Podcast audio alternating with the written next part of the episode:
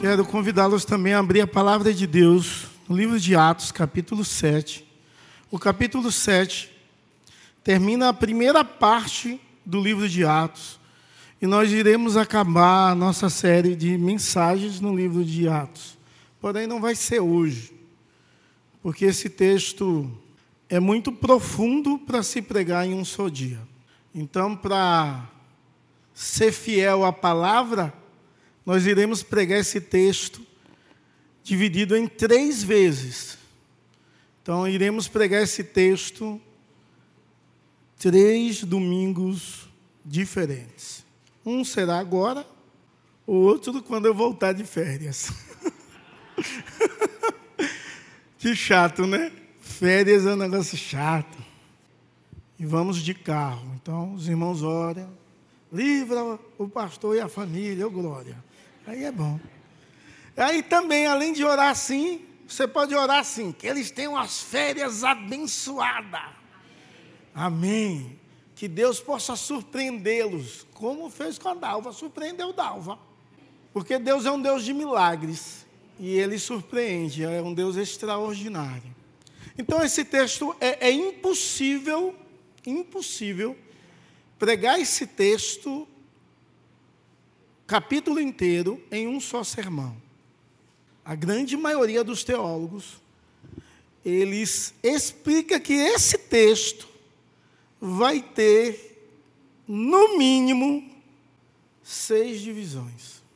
Bom, Atos capítulo 7, somente um versículo, o versículo primeiro, mas se você tiver com a Bíblia, deixa aberto. Se você tiver com o seu smartphone, em modo avião para não receber mensagem e ficar doidinho para ver a mensagem, deixa ligado na Bíblia.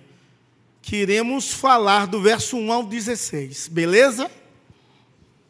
Amém. Diz assim a palavra de Deus. Então o sumo sacerdote perguntou a Estevão: Isso de fato é assim? Vamos orar? Senhor, nós te louvamos e te agradecemos pela tua bondade, teu amor, direção e cuidado. Que o Senhor Deus Todo-Poderoso vem estar agindo na vida da tua igreja e falando aos nossos corações, em nome de Jesus. Amém e amém. Meus amados, não sei se você lembra do capítulo 6, mas eu quero te lembrar. O capítulo 6 vai começar que havia murmuração das viúvas helenistas, porque tinham sido esquecidas. E por causa disso, elegeram os diáconos, sete homens cheios de fé e de sabedoria. E Estevão foi um desses sete. Graças a Deus. E Estevão ia na sinagoga dos gentios e lá ele ia levar a distribuição diária dos alimentos. E ele pregava a palavra ali naquela para aquele povo. Ele pregava o evangelho de uma forma tão intensa que começou a incomodar os líderes daquelas sinagogas e tentaram arguir Estevão para que parasse. É, eles não, consegui, não conseguiram persuadir Estevão de modo nenhum. E no capítulo 7, eles estão levando Estevão ao sinédrio. Quando Estevão chega lá, o sacerdote perguntou a Estevão: Isso de fato é assim? E Estevão deu a sua resposta nos demais versículos desse texto. A sua resposta não é concluída, porque quando ele está discorrendo, ele, ou quando ele começa a fazer acusações, no final do capítulo, tiram a palavra dele de imediato. E o seu sermão não chegou ao fim com uma conclusão correta que era apontar a Cristo, porque Estevão construiu uma história, um, um panorama bíblico aonde ele iria apontar a Cristo e em no capítulo 7 Cristo não aparece. Cristo não aparece porque Estevão não conseguiu concluir. As acusações era que o Estevão ele não considerava a autoridade do templo quando ele dizia que Jesus ia destruir o templo. Ou seja, ele era acusado de dizer que o templo era obsoleto.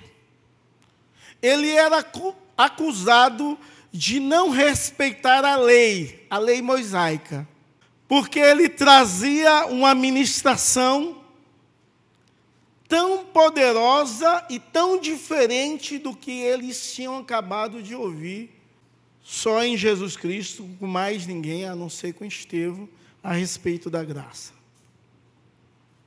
E eles acusavam Estevão de inovações religiosas.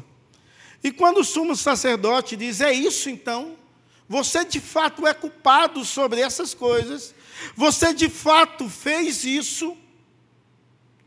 Estevão aí começa a palavra e começa a discursar, trazendo um panorama bíblico do Antigo Testamento, que vai de Gênesis a Reis, de Gênesis, da criação, até Salomão. Ele faz um panorama extraordinário do Antigo Testamento, de tal forma, com uma amarração incrível, que é o maior sermão do livro de Atos, e é o maior sermão de alguém, que alguém fez na história bíblica depois do sermão de Jesus Cristo. Então, é um negócio muito extraordinário, muito magnífico a exposição do sermão de Estevão. Só que Estevão, ele, ele faz um panorama, panorama, panorama bíblico do Antigo Testamento. Se hoje eu te chamar aqui, aleatoriamente, vem aqui, meu irmão, e dê um panorama bíblico do Antigo Testamento. Verdade, Juju. Mas a ideia era genérica, viu? A ideia era genérica.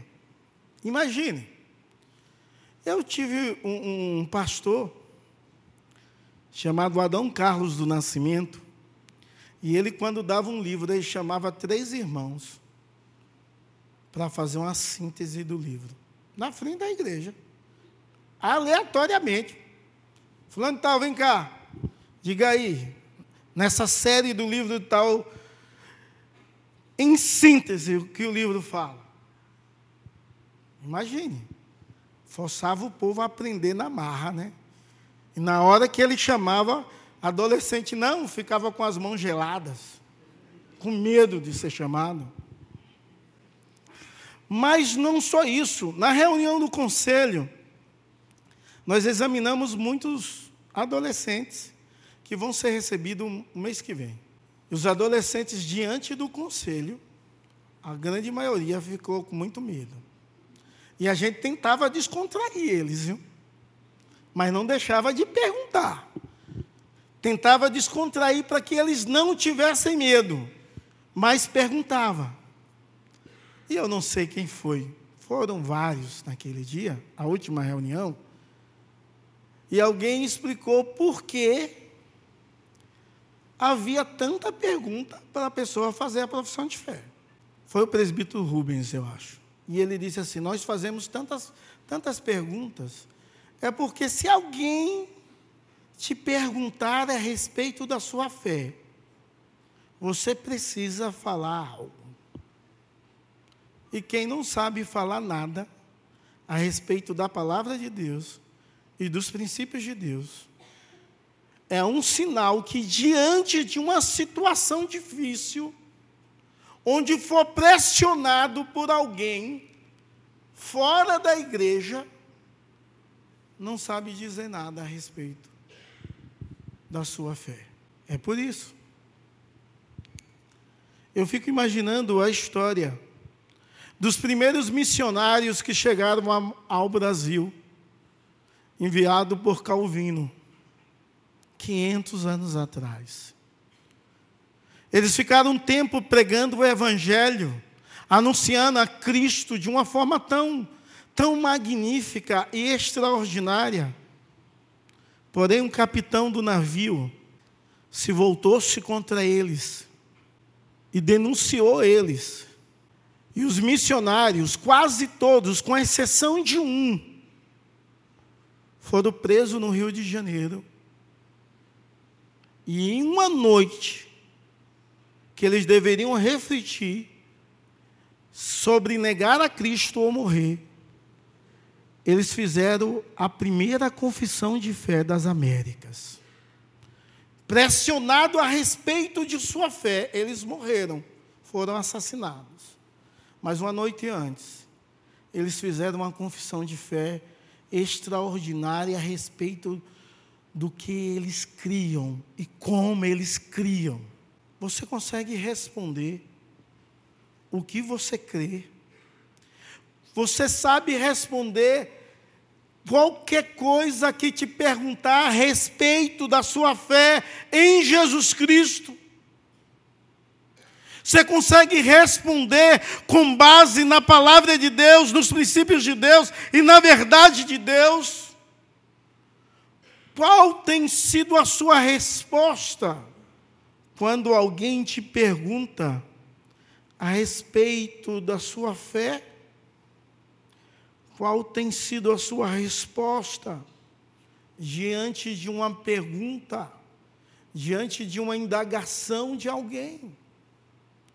Qual é a sua resposta? Esse é o tema de nossa mensagem. Qual é a sua resposta de fé? As demandas da vida, os temores da sociedade. Qual tem sido a sua resposta? É interessante que a resposta de Estevão é uma resposta que dá uma conotação muito especial, porque ele vai dizer, em outras palavras, Deus nunca confiou em lugar nenhum, porque Deus não é limitado a lugares. O povo de Deus teve um hábito de rejeitar sempre quem Cristo mandou. E ele queria dizer que eles também estavam rejeitando a Cristo. Estevão não está interessado em defender o Evangelho. Ele está interessado em falar verdades a respeito de Cristo, de um modo que todos possam entender o que ele está falando. E por isso que ele é caçado a palavra para ele não chegar a Cristo como deveria ser o desejo dele. O discurso desse homem nos alerta a algumas coisas a respeito da palavra, a respeito de Deus e a respeito da nossa fé. Porque muitas vezes nós não sabemos nada. E eu conheci pessoas que não sabiam ler. E se alguém perguntasse a elas a respeito da sua fé, elas sabiam explicar. E tem muita gente nessa geração que sabe ler, conhece a palavra, mas não consegue explicar o que crê, o que pensa, porque faz o que faz defendendo a verdade das Escrituras. E ele se apoia nas Escrituras para responder a pergunta, para dizer: você é de fato culpado disso tudo? E em outras palavras, Estevão disse que era culpado. Mas ele apoia o que ele prega na palavra de Deus, no princípio de Deus, na verdade de Deus, revelada naquele período que era o Antigo Testamento tão somente. Então ele pega a palavra de Deus e expõe de uma forma extraordinária. Estevão não está expondo a palavra de Deus diante de qualquer um. Estevão está expondo a palavra de Deus diante de doutores da palavra de Deus. Ele está fazendo um, panorama bíblico do Antigo Testamento diante de doutores. Estevão está com a mente tão clareada e aberta ao respeito do Evangelho que o seu discurso traz por trás a ideia de evangelização a todos os povos, porque quando ele diz que Deus não se limita a um local, ou templo, ou uma nação, a ideia é dizer: Deus é um Deus que age onde quer. Ou quando ele fala, como Deus chamou Abraão, como Deus usou José no Egito.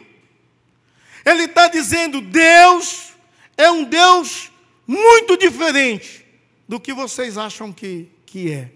Estão, ele está dizendo àqueles doutores essas coisas é, tão forte e tão extraordinária que nenhum dos apóstolos, até esse momento, tinha uma compreensão tão plena desse novo período da graça como Estevão teve. Isso é claro que é por causa do Espírito Santo na vida dele. Isso, isso é porque Deus está com ele, é porque o Espírito Santo dá sabedoria à sua vida de uma forma tão maravilhosa. É, a, e um Deus que está interessado em pessoas, não em local. Um Deus que não está preso a um grupo, um Deus que não está preso a um templo, um Deus que está livre para agir segundo o que lhe apraz, conforme a sua santa vontade. Talvez nos nossos dias a igreja está presa ao templo. Uma vez eu fui contar uma história de uma igreja presbiteriana e uma pessoa disse: E pode isso no templo? Porque a igreja presbiteriana de Casa Caiada, depois você pesquisa, é uma igreja em Olinda. Essa igreja fez um ginásio. E no ginásio funciona culto, futebol, aula de skate, aula de luta, balé, tudo. E alguém, quando eu contei isso, disse: Isso pode no templo. Aí eu perguntei: templo existe na igreja presbiteriana? E a pessoa ficou meio sem saber. Talvez alguns de vocês, pelo rosto agora, ficaram também sem saber. Templo não existe na igreja presbiteriana. Não. Na igreja presbiteriana existe um local de culto que nós chamamos de igreja. Mas sabemos que a igreja ela é um organismo e uma organização. A igreja é um organismo vivo, e, a, e na ideia de organismo vivo, a igreja sou eu e você. Na ideia de organização, a igreja é a instituição, não é as paredes, não é o local. E uma vez lá em Bertioga eu fui fazer um encontro de casais e a gente não tinha lugar para fazer o almoço, jantar. E aí eu disse ao ministério: vamos fazer no templo. Templo? Eu disse: não, mas não existe templo. É porque todo mundo fala que é templo, mas vamos fazer daqui na igreja aqui, ó. É o maior espaço, deve dar umas 20 mesas. Aí o povo disse, pastor, esse negócio não é bom. Eu disse, por que não é bom? O povo que vem vai falar. Eu disse, já fala sem fazer nada, vamos fazer mesmo, né? E aí fizemos. Mas alguns ficaram ruins de comer ali. Era um pecado mortal. A mentalidade, irmãos, totalmente alienada aos princípios de Deus e à verdade de Deus na mente de Estevão. Isso estava tão claro tão, tão.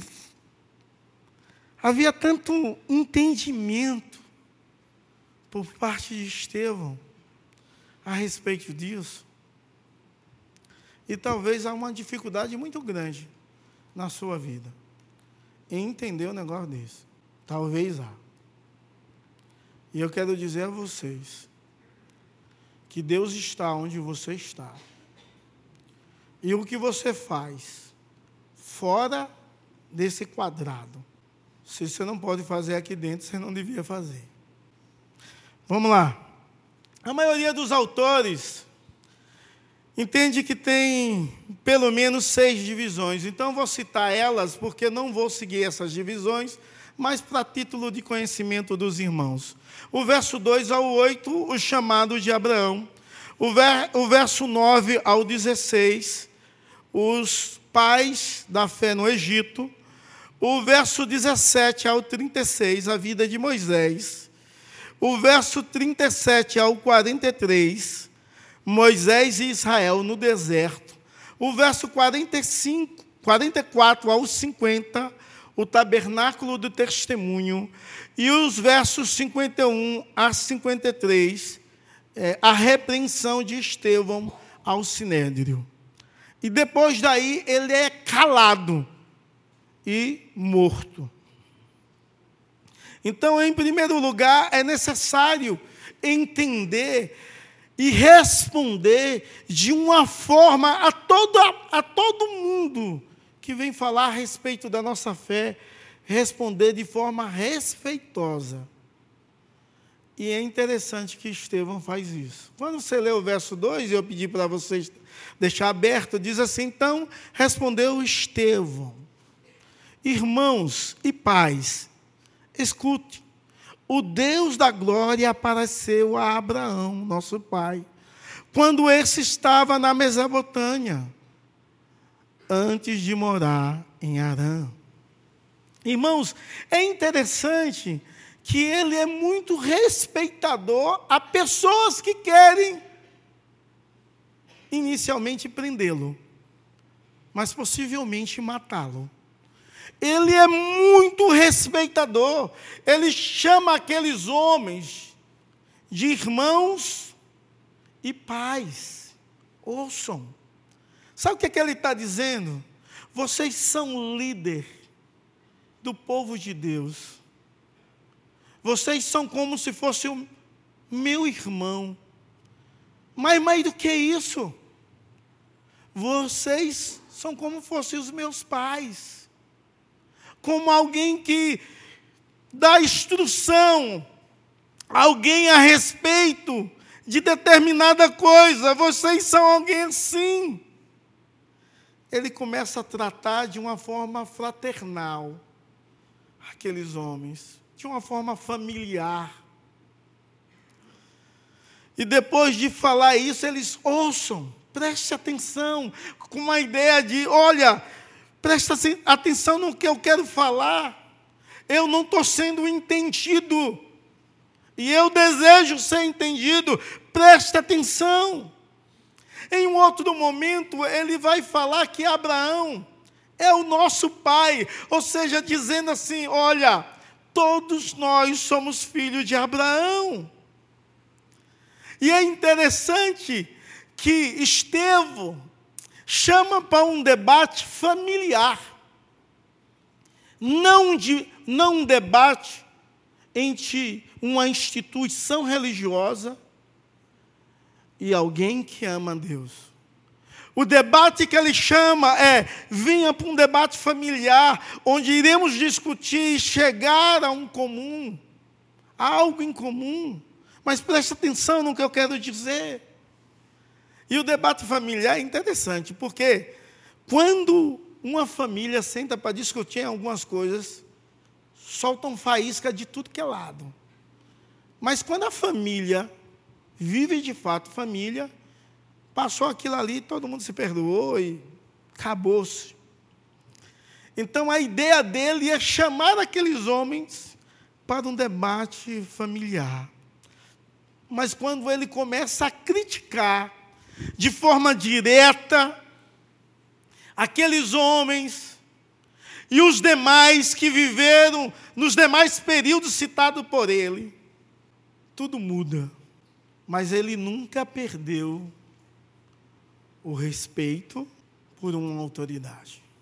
O que se mais perde nos nossos dias é respeito.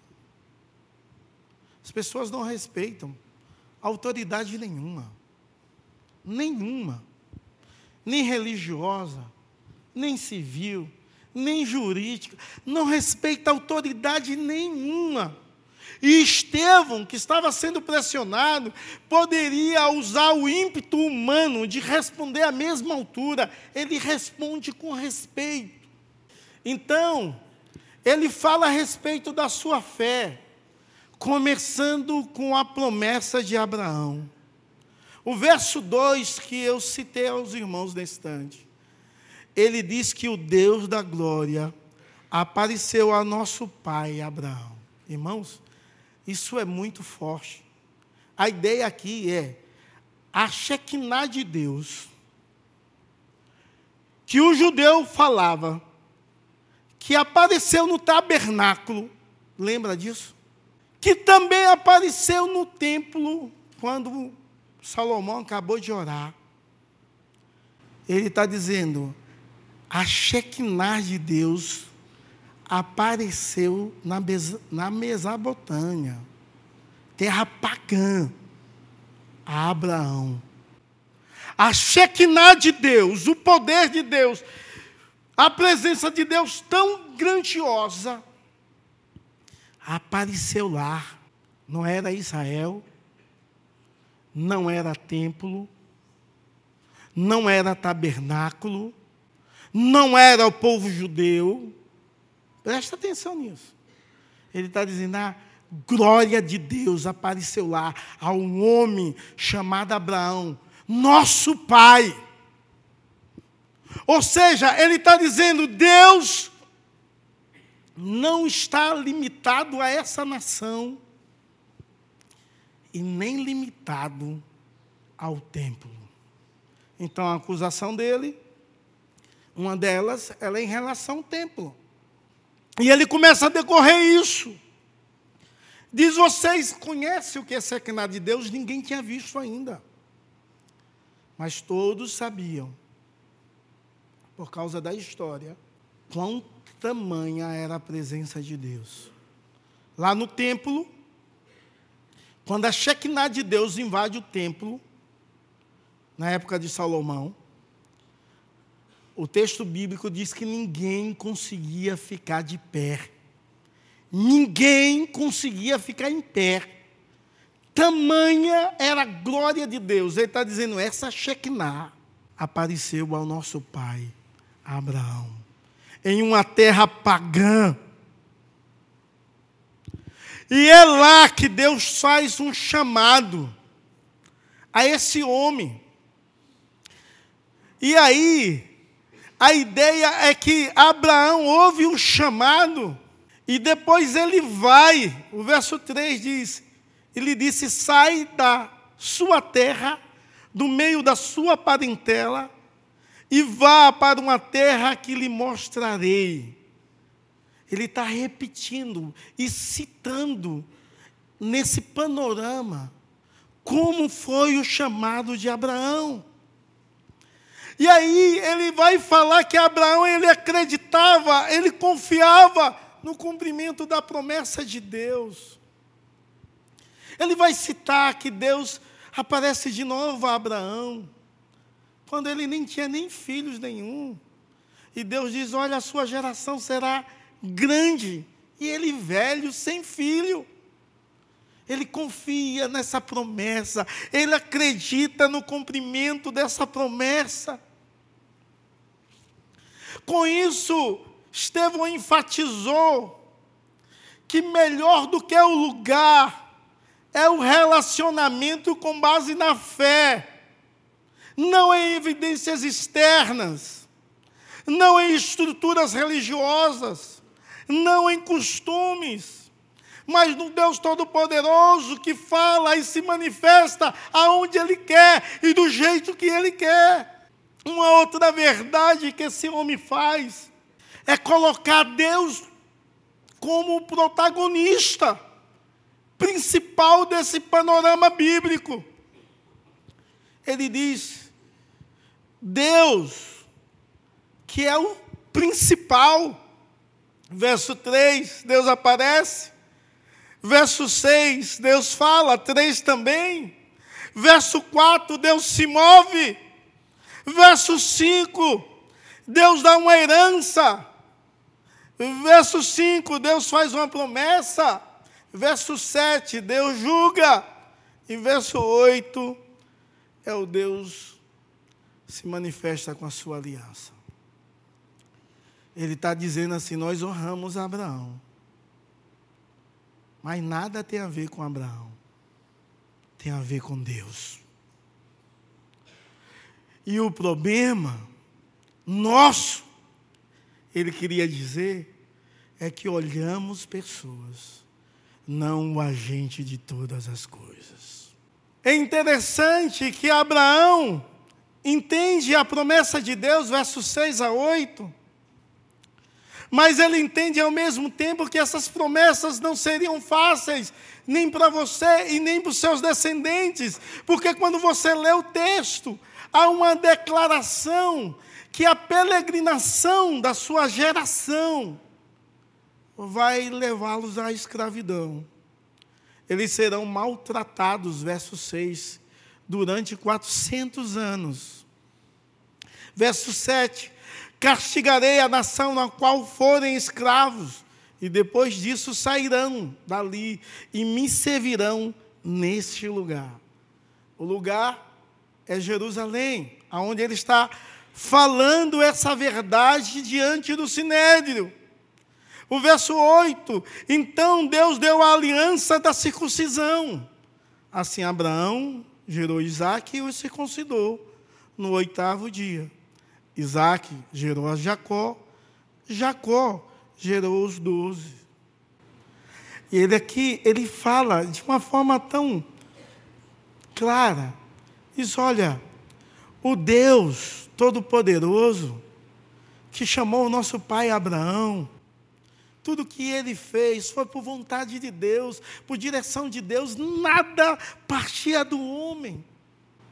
Mas o Deus Todo-Poderoso, que prometeu uma grande nação a ele, disse: Olha, vocês vão ser escravos, vocês vão sofrer. Ele está falando aqui do Egito.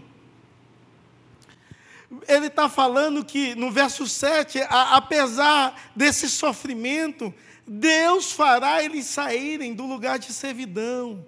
Ou seja, Deus sempre está cuidando, protegendo o seu povo. Mas ele fala algo muito especial. Deus é o Deus da aliança das gerações. O Deus de Abraão, o Deus de Isaac e o Deus de Jacó.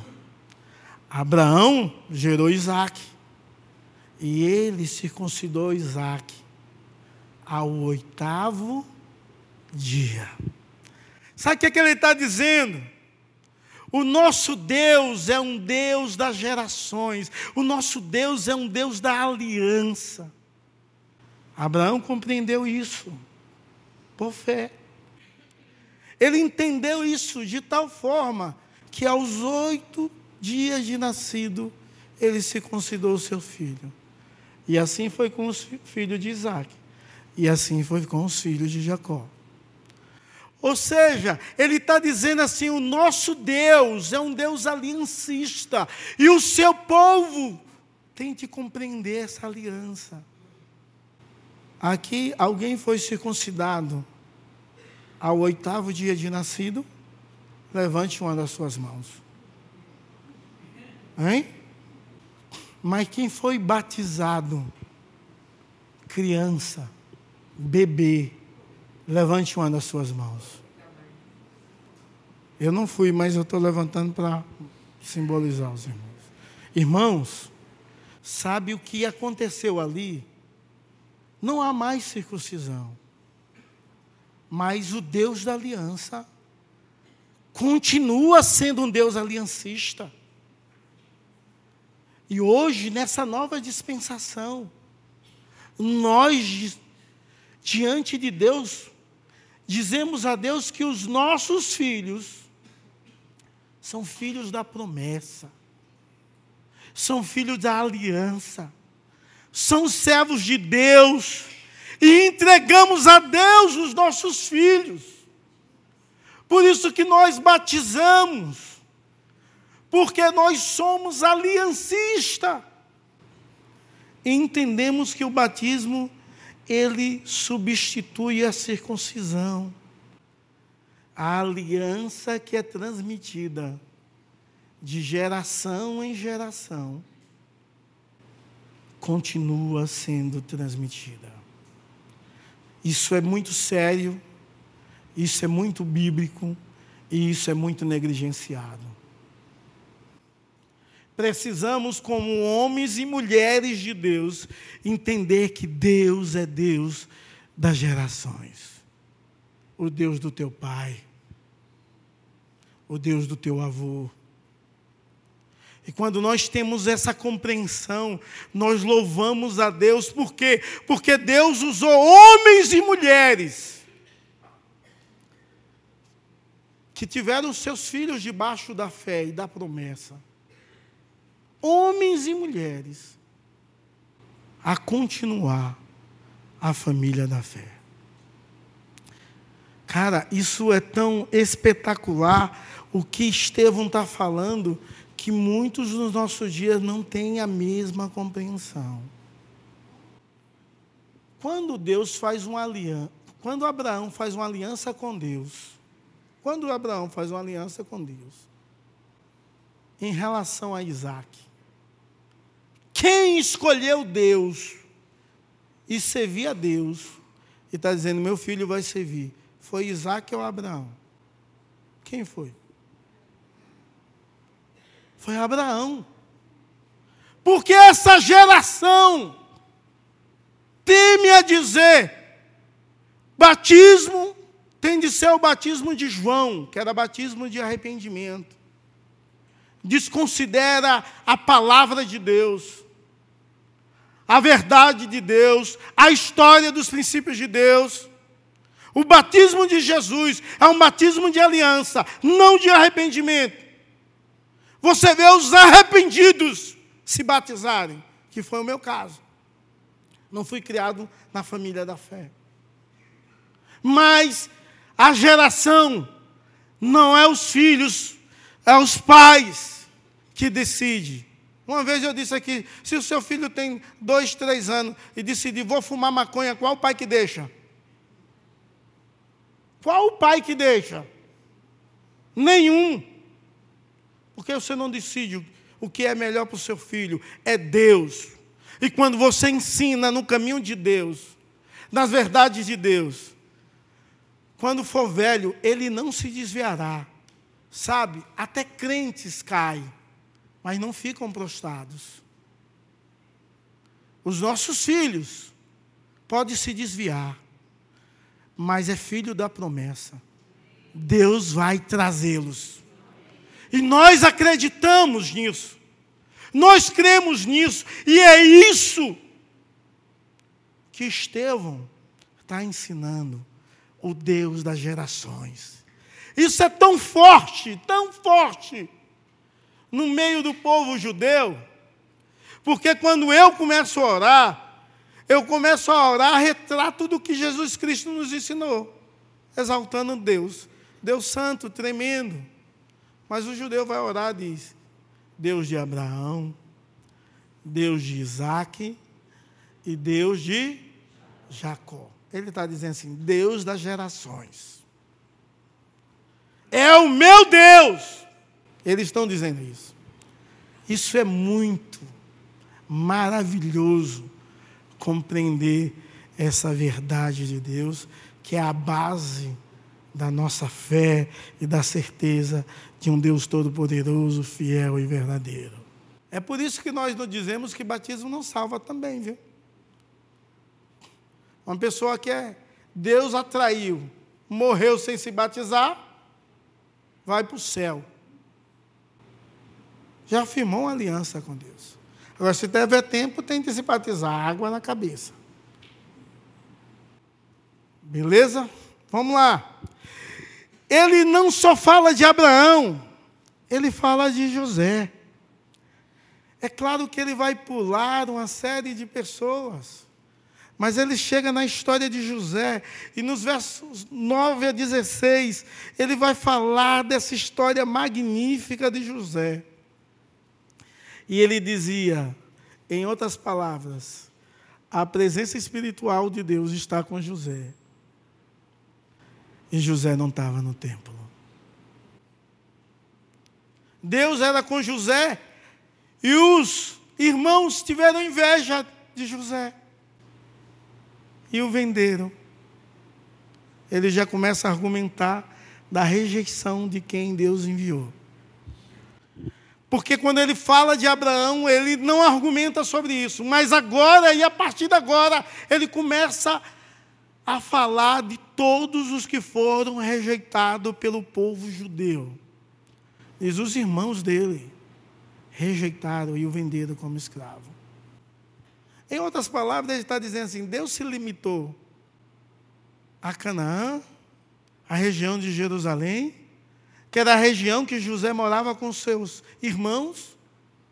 Deus não se limitou a isso. Deus continuou usando a José, porque Deus estava presente da vida de José. Deus foi exaltando José na casa de Potifar. Sabe, é Deus que exalta José. Não é José que é o bom. É Deus que exalta ele. É Deus que coordena a história dele. Foi Deus que o levou para a prisão. E Deus levou com um propósito, porque Deus está presente dele. Foi Deus que dá a interpretação dos sonhos a José. E foi Deus que coloca José lá no topo, chefe de todo mundo conhecido. Foi Deus que fez isso. Sabe, irmãos, ele está dizendo: José estava em Canaã, ou em Jerusalém, ou estava no Egito? A resposta é clara: ele estava no Egito. E o Egito é uma nação pagã não tem nada a ver com Deus. Para piorar, mudaram até o nome de José, botaram um nome diferente nele, para tentar quebrar toda a sua identidade e religiosidade. Mas Deus estava presente com ele no Egito, o abençoado. Deus não só revelou o sonho, mas Deus estratégia José uma estratégia tão, tão magnífica e extraordinária, ao tal ponto que aquela estratégia fez com que Faraó ficasse mais rico e a família de José, em especial Judá, não sumisse da face da terra. Porque Deus estava com José em terra pagã. Sabe, irmãos, qual é a sua resposta de fé? Qual é? Quando alguém te pergunta alguma coisa. A resposta de fé inicial de Estevão é dizer: não foi Abraão que fez nada, quem fez foi Deus. Não foi José que fez nada, quem fez foi Deus. A espiritualidade não se limita a local ou a lugar, sim a presença de Deus, há uma intimidade com Deus, há uma relação com Deus com base na fé. Isso quebrou os paradigmas total daqueles homens que não tinham atentado por conhecer as verdades de Deus, tamanha verdade revelada, até o verso 16 que faz finalizar aonde Abraão foi enterrado, aonde Isaac foi enterrado. Finalizar para dizer assim: Deus, Deus não se limita de maneira nenhuma à história da humanidade. E isso é necessário que a igreja do Senhor Jesus possa entender. algo, José fala no decorrer dessa história, dizendo que 450 homens foram levados para o Egito e na Torá dizia 400. Só que Estevão era um judeu da diáspora. Estevão, ele não lia a Torá, ele lia a Septuaginta, a versão grega. Então ele foi criada na língua grega. E na língua grega, na Septuaginta diz 450 pessoas. E ele faz essa citação e ninguém rebate, porque entende aonde ele estudou e qual a propriedade que ele tem. O Deus do seu pai é o seu Deus? Se o seu pai foi alcançado por Jesus, o Deus do seu pai é o seu Deus? Se a resposta não, não é, eu te faço uma pergunta. Não é por quê? Porque você rejeitou a esse Deus, como rejeitaram a José. Não é porque se criaram você nos caminhos do Senhor. Por que ficar duro? Por que ficar insensível ao que você aprendeu? A respeito de Deus, a respeito de Jesus Cristo, a respeito do favor imerecido de Deus, da graça de Deus sobre as nossas vidas. Por que não responder a esse Deus em amor? Já que Ele te ama, Ele é com a sua história, e Ele tem te abençoado fora do reduto dEle, para Ele te dizer: Eu sou o seu Deus e por isso que eu te guardo. Mas você precisa voltar aos meus caminhos, você precisa voltar a me amar, você precisa voltar a me louvar, a me dizer, a exaltar, você precisa aprender a renunciar a algumas coisas. Sabe, Deus deseja que tenhamos uma compreensão que a melhor coisa do mundo é ter uma relação com Deus que se revela em qualquer lugar. Mas nesse momento, Ele está se revelando aqui para te dizer que Ele quer te atrair, que Ele quer ser o seu Deus, que Ele quer continuar a obra que um dia iniciou na sua vida.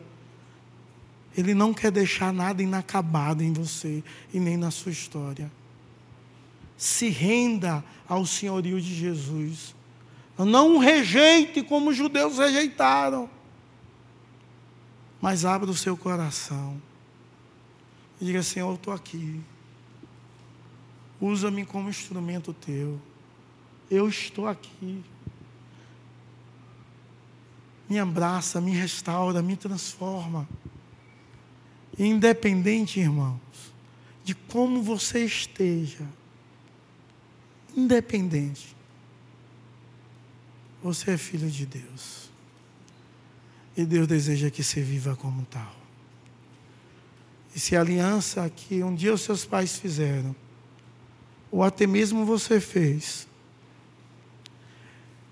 e quebrou por algumas circunstâncias da vida, eu quero te convidar a renovar essa aliança com Deus em nome de Jesus.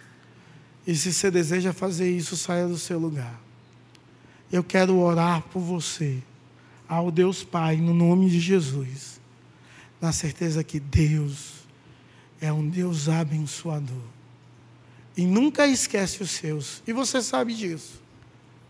Porque mesmo fora, você sabe quanto Ele te livra, o quanto Ele te abençoa. Mas Ele deseja que você esteja dentro do povo de Deus vivendo como filho dele. Em nome de Jesus. Baixa sua cabeça, feche seus olhos.